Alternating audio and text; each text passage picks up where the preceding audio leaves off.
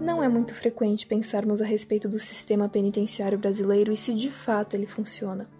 Pensar sobre as mulheres presas é menos frequente ainda. Por isso, vamos juntos refletir a respeito desse tema. Eu me chamo Milena. Oi, meu nome é Ana Cristina. E eu sou a Luísa. E nós somos estudantes do curso de Informática para a Internet integrado ao ensino médio do CETISM, na FSM. Agora, Fiquem com o nosso podcast Visitas Esquecidas A Realidade do Cárcere Feminino.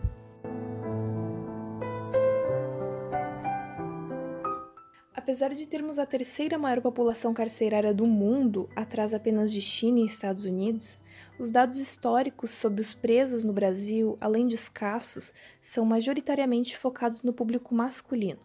De certa forma, isso faz sentido, já que o número de mulheres presas sempre foi inferior em relação ao número de homens na mesma condição. Em 2019, por exemplo, segundo o Departamento Penitenciário Nacional, órgão ligado ao Ministério da Justiça e Segurança Pública, as mulheres representavam pouco mais de 8% das 758 mil pessoas cumprindo pena no Brasil. Há uma confiança de que o presídio resolve o problema da criminalidade, mas na realidade isso não parece se aplicar. Se compararmos a população carcerária de 2019 com a do ano 2000, veremos que o número de presos triplicou. Claro que o aumento das infrações responde na lotação dos presídios, mas eles não parecem estar desencorajando a criminalidade, muito pelo contrário. É interessante sabermos que apenas 11% dos apenados cometeram crime contra a pessoa, ou seja, a maioria não cometeu crime violento. O que o ambiente penitenciário tem feito é influenciar negativamente a maioria dos presos ao invés de ressocializá-los. É importante deixarmos claro desde o início de que o objetivo deste podcast não é incentivar a impunidade, mas convidar o ouvinte a pensar se realmente faz sentido serem investidos do dinheiro público quase dois mil reais mensais para cada detento dos presídios estaduais e quase cinco mil reais por mês para cada preso federal e não haver, na prática, uma mudança positiva na vida da maioria dos delinquentes. Mas antes de colocarmos em foco as prisões femininas, vamos conhecer um pouco sobre a evolução das penalidades. Durante vários séculos, a finalidade da prisão foi servir como um lugar de custódia e tortura. A primeira instituição penal foi o Hospício de São Miguel, em Roma. O edifício servia como orfanato, hospício para idosos abandonados e como uma prisão para, entre aspas, meninos incorrigíveis, denominada Casa de Correção. Aqui no Brasil, antes de 1830, as penas poderiam ser morte, exílio, açoite, mutilação, queimaduras, confisco de bens ou humilhação pública do réu. Em 1830, com o Código Criminal do Império, a pena de privação de liberdade foi introduzida no Brasil em duas formas: a prisão simples e a prisão com trabalho, que poderia ser perpétua. A reclusão passou a ter um papel predominante no rol das penas, mas ainda assim se mantinham as de morte e exílio. Em 1890, com o novo Código Penal, foram abolidas as penas de morte, prisões perpétuas, açoite e trabalhos forçados. A Constituição Federal atual, promulgada em 1988, dispõe que nenhum cidadão brasileiro pode ser submetido às condições de tortura ou a tratamento considerado desumano.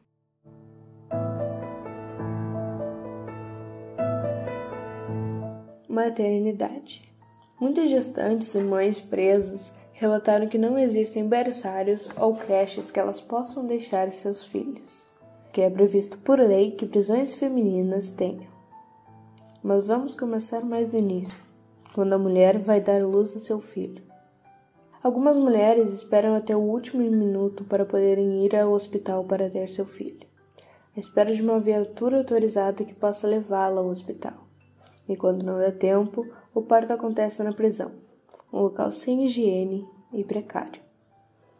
Mas quando são encaminhadas para o hospital, algumas ficam algemadas nesse momento, além de estarem sozinhas, pois não podem ter acompanhante. Se sentem humilhadas e desconfortáveis. Logo depois do parto, são levadas de volta, tendo que ficar com o recém-nascido em uma cela com outras detentas, podendo contrair doenças e infecções, às vezes sem poder ter atendimento médico nesse tempo. Os banhos nos bebês são dados em pias ou tanques com água fria, com as mesmas descrições de onde as detentas tomam banho. Somente quando a criança cresce e não possui creches, elas são entregues para familiares ou abrigos.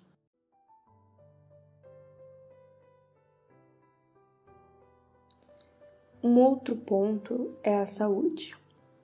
Sabemos que praticamente todas as penitenciárias estão superlotadas, que o número de penitenciárias femininas é baixo e que o número de detentos vem aumentando cada vez mais.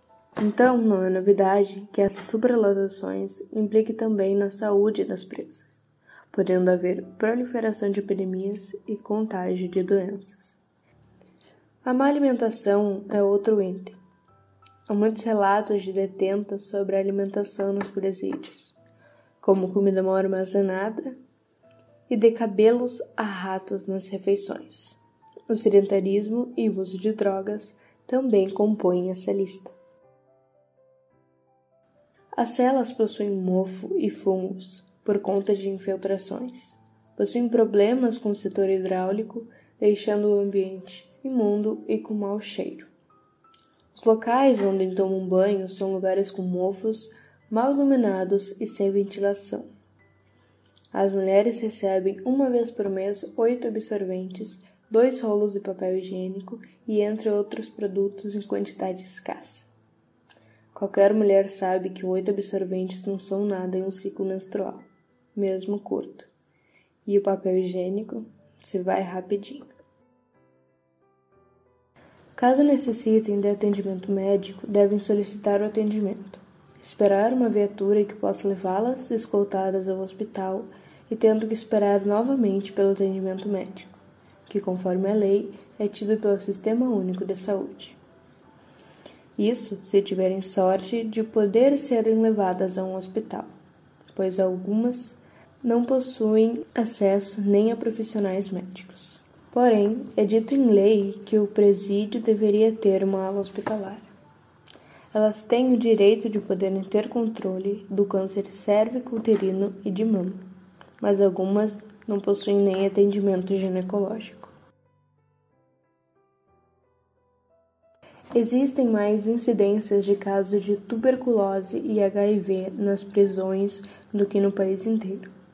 5,3% da população prisional feminina pegam HIV e sífilis, e outros 3% dividido entre hepatite, tuberculose e outros.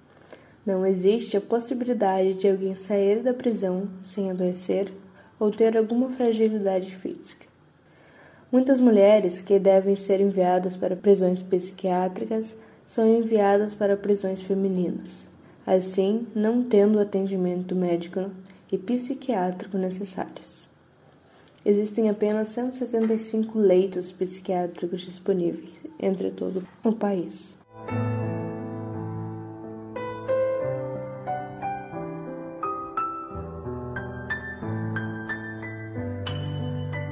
Bom, falando em leis que não são cumpridas, mas deveriam, Atualmente, o conceito do sistema carcerário é ressocializar o cidadão para que ele possa voltar a conviver em sociedade sem apresentar algum risco para ela. No entanto, acredito que todo mundo saiba que não é bem isso que acontece.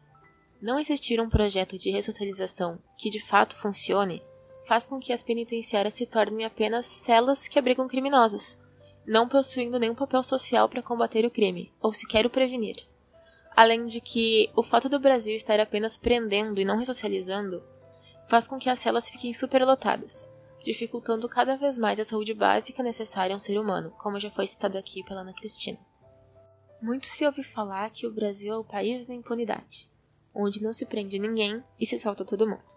Mas isso não é verdade. Sendo a indústria que mais cresce no país, que é um ponto a se considerar inclusive, não é em vão que o Brasil seja o terceiro país no mundo a mais prender pessoas em geral e o quarto a mais prender mulheres. A questão é: quem são de fato essas pessoas a serem presas? As mulheres presas são de grande maioria negra, jovem e periférica. Mas isso, obviamente, não quer dizer que apenas essa parcela de mulheres cometam crimes. Mas isso significa que essa é quase que a única parcela que paga por eles, mesmo que injustamente muitas vezes. Como exemplo, a gente tem o Acre, onde 100% da população carcerária feminina é negra, e a Bahia, onde 92% é. Além disso, mais de 60% das presas em geral não possuem sequer o ensino fundamental completo. Então, será que as pessoas estão ficando piores no conceito penal ou o sistema carcerário atual brasileiro é falho e não possui uma resposta social verdadeira? Afinal, mesmo com tantas prisões, o crime não diminui e é importante a gente se questionar muito isso. O Brasil é um país inegavelmente racista. Isso se perpetua por toda nossa sociedade inclusive no nosso sistema carcerário. Quando se tira das ruas a parcela da população que se julga ser do mal, ou seja, periférica e preta, se perpetua o discurso de que a justiça está sendo feita e o mundo melhorando, mesmo que na prática a gente veja bem ao contrário. Um dado a se pensar é que se unir todas as mulheres presas em São Paulo, apenas em São Paulo, retirar todas as que não necessariamente precisam estar lá, por poderem ter a pena cumprida fora da prisão ou por ainda não terem sido julgadas, era possível esvaziar dois presídios. Mas, ao contrário disso, se constrói mais dois para alocar mais gente que ainda, está sendo presa. E eu duvido muito que alguém aqui se sinta mais seguro com isso. A ideia da ressocialização ajuda a presa a voltar a conviver em sociedade sem infringir a lei, considerando que mais de 60% dos crimes cometidos pelas presas brasileiras são relacionadas ao tráfico de drogas, é uma realidade interessante que ao menos uma parcela dessas possam restaurar sua vida e contribuir de forma positiva para com a sociedade. É importante também relembrar o impacto que gera em torno da prisão de cada mulher. Por exemplo, os filhos dessas mulheres, que são enviados para abrigos, destruturando uma família e abrindo brecha para possíveis problemas sociais acontecerem ali, principalmente quando a presa é inocente. Isso nos mostra uma das muitas falhas do sistema carcerário, principalmente com o público feminino, onde além de não ressocializar a presa quando possível e apenas a punir, ainda aumenta a desestruturação das famílias, podendo inclusive se tornar um ciclo vicioso de infrações à lei. Por mais que sejam poucas e bem precárias as instituições privadas de ressocialização de presas que existem aqui no Brasil, elas são extremamente importantes para que a gente possa ver esse assunto todo com uma nova perspectiva. E como um grande exemplo, a gente tem a APAC, que é a sigla para Associação de Proteção e Assistência aos Condenados. Nela, além de se ajudar a recuperar a presa, se dá um amparo para sua família e ajuda a proteger a sociedade. Algo interessante sobre isso é que as APACs não possuem guardas armados, pois se defende uma recuperação sem opressão e violência, e mesmo nessa condição, nunca houve rebeliões entre os presos em mais de 45 anos que essas APACs existem. Naturalmente, existem critérios para alguém entrar nessa instituição, como ter a pena já definida, é importante ter a família por perto, porque se preza muito o contato com ela, e naturalmente se precisa ter a vontade pela parte da detenta. Também é necessário que a presa aceite entrar na religião católica. A questão religiosa é algo que gera bastante crítica para as APACs por limitar quem entra no Instituto, por exemplo. Mas de qualquer forma, existem 48 APACs aqui no Brasil, sendo 7 delas femininas.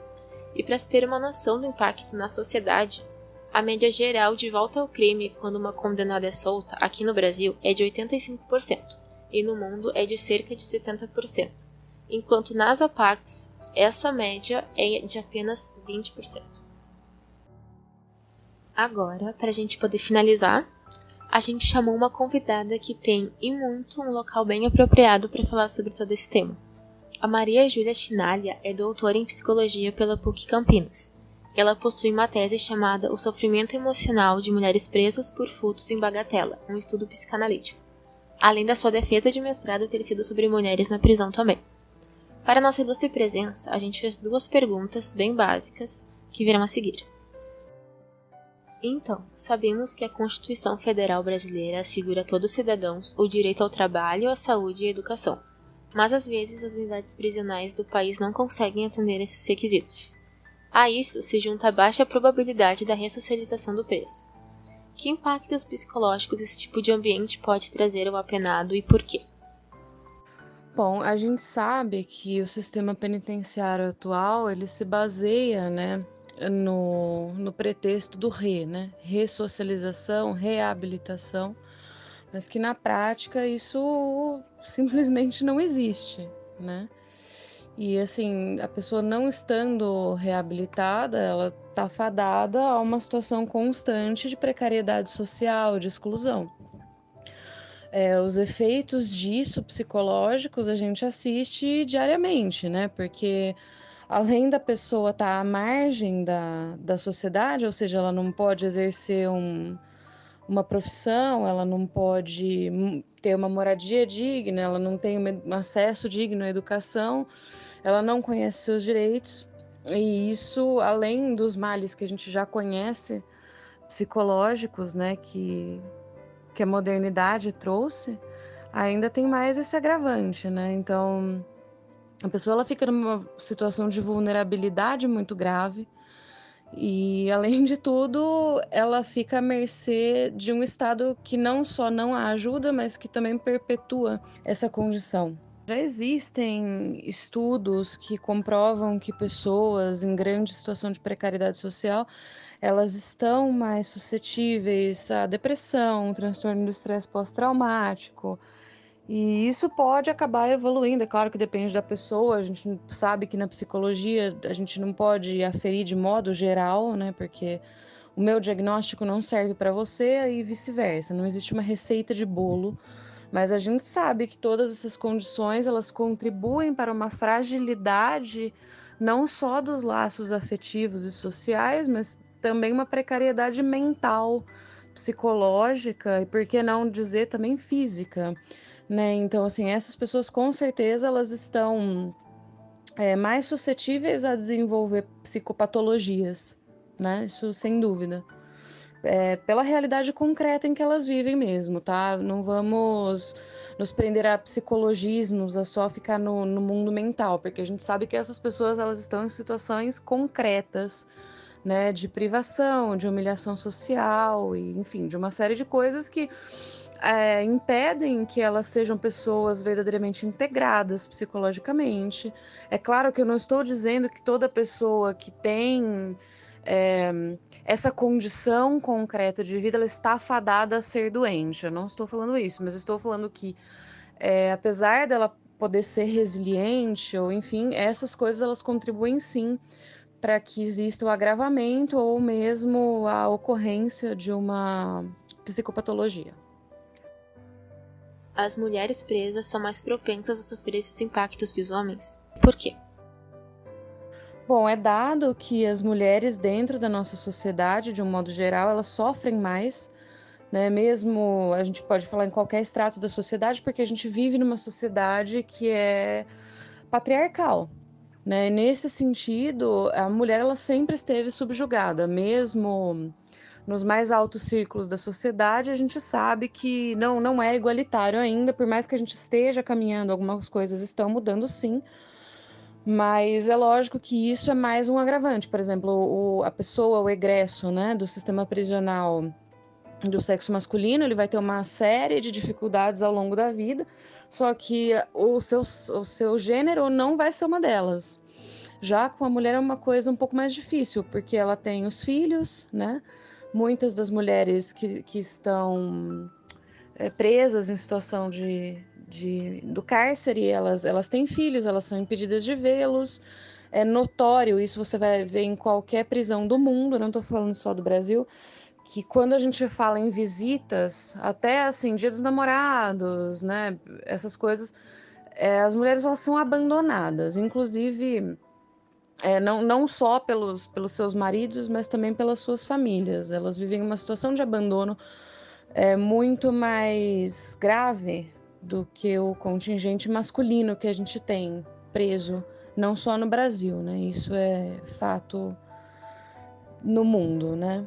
E a gente também tem uma, uma coisa importante que diz respeito ao, ao, papel da mulher, ou seja, ela muitas vezes, eu estou falando agora no Brasil, do contexto do Brasil, É, a maioria das mulheres presas é por tráfico e normalmente ela entra no tráfico por conta de um companheiro que já lá está exercendo essa atividade. Então ela acaba se juntando a ele por, por uma pressão, enfim, que existe ali no relacionamento. ela acaba sendo presa e ela acaba sendo abandonada. Isso é uma coisa que, que a gente vê bastante dentro do sistema prisional. E também a gente assiste um abandono sistemático dessas mulheres feito pelo, pelo governo, por pessoas que deveriam zelar pela saúde, não só emocional, mas pela saúde de forma geral dessas, dessas pessoas. Por exemplo, elas não têm absorvente para usar, elas não têm assistência ginecológica, muitas delas entram e saem da, da, da prisão sem nunca ter visto um ginecologista. É, cansei de ouvir falar profissionais de saúde, colegas presenciando mulheres dando à luz algemadas na cama. É, eu já vi o caso de uma de uma pessoa do, do sistema prisional que tinha câncer super grave, ela já estava em estado terminal, ela morreu algemada na cama. Então, assim, o que a gente assiste é um abandono não só da sociedade, mas também é, do governo, né? Então, elas estão duplamente prejudicadas, não só pela situação do cárcere, da, da prisão, mas também pelo papel que a mulher ocupa na sociedade de forma geral, que em sua essência na nossa sociedade é, é subalterno. Né? Espero ter aí contribuído para o tema e fico à disposição. Se tiver mais alguma dúvida, precisar de mais algum esclarecimento, tá certo? Obrigada pela oportunidade e obrigada a todos. Enfim, ao a gente entender a parte sociológica por detrás dos crimes, percebendo os fatos em comum, que inclusive são muitos, entre os criminosos no geral, é quase instantâneo o entendimento de que é necessário cortar esse mal pela raiz. E apenas punir os responsáveis, apesar de muito necessário, não é mais o suficiente, pois o crime não diminui, como a gente vê na prática há tanto tempo. E além disso, esse sistema falho acaba potencializando os crimes daqueles que foram soltos, já que o ambiente precário e desumano que as penitenciárias possuem acabam por revoltar ainda mais o encarcerado, sendo comum que sua volta para a sua seja pior ainda. O sistema prisional não é um ato de vingança, e é preciso recordar que essas presas, abandonadas de todas as formas, um dia voltarão para a sociedade. E quando a pena acabar, todo esse descaso absurdo vai voltar pior e é aí que entra a necessidade da ressocialização, para salvar não apenas a presa, mas toda a sociedade ao redor, encerrando ciclos.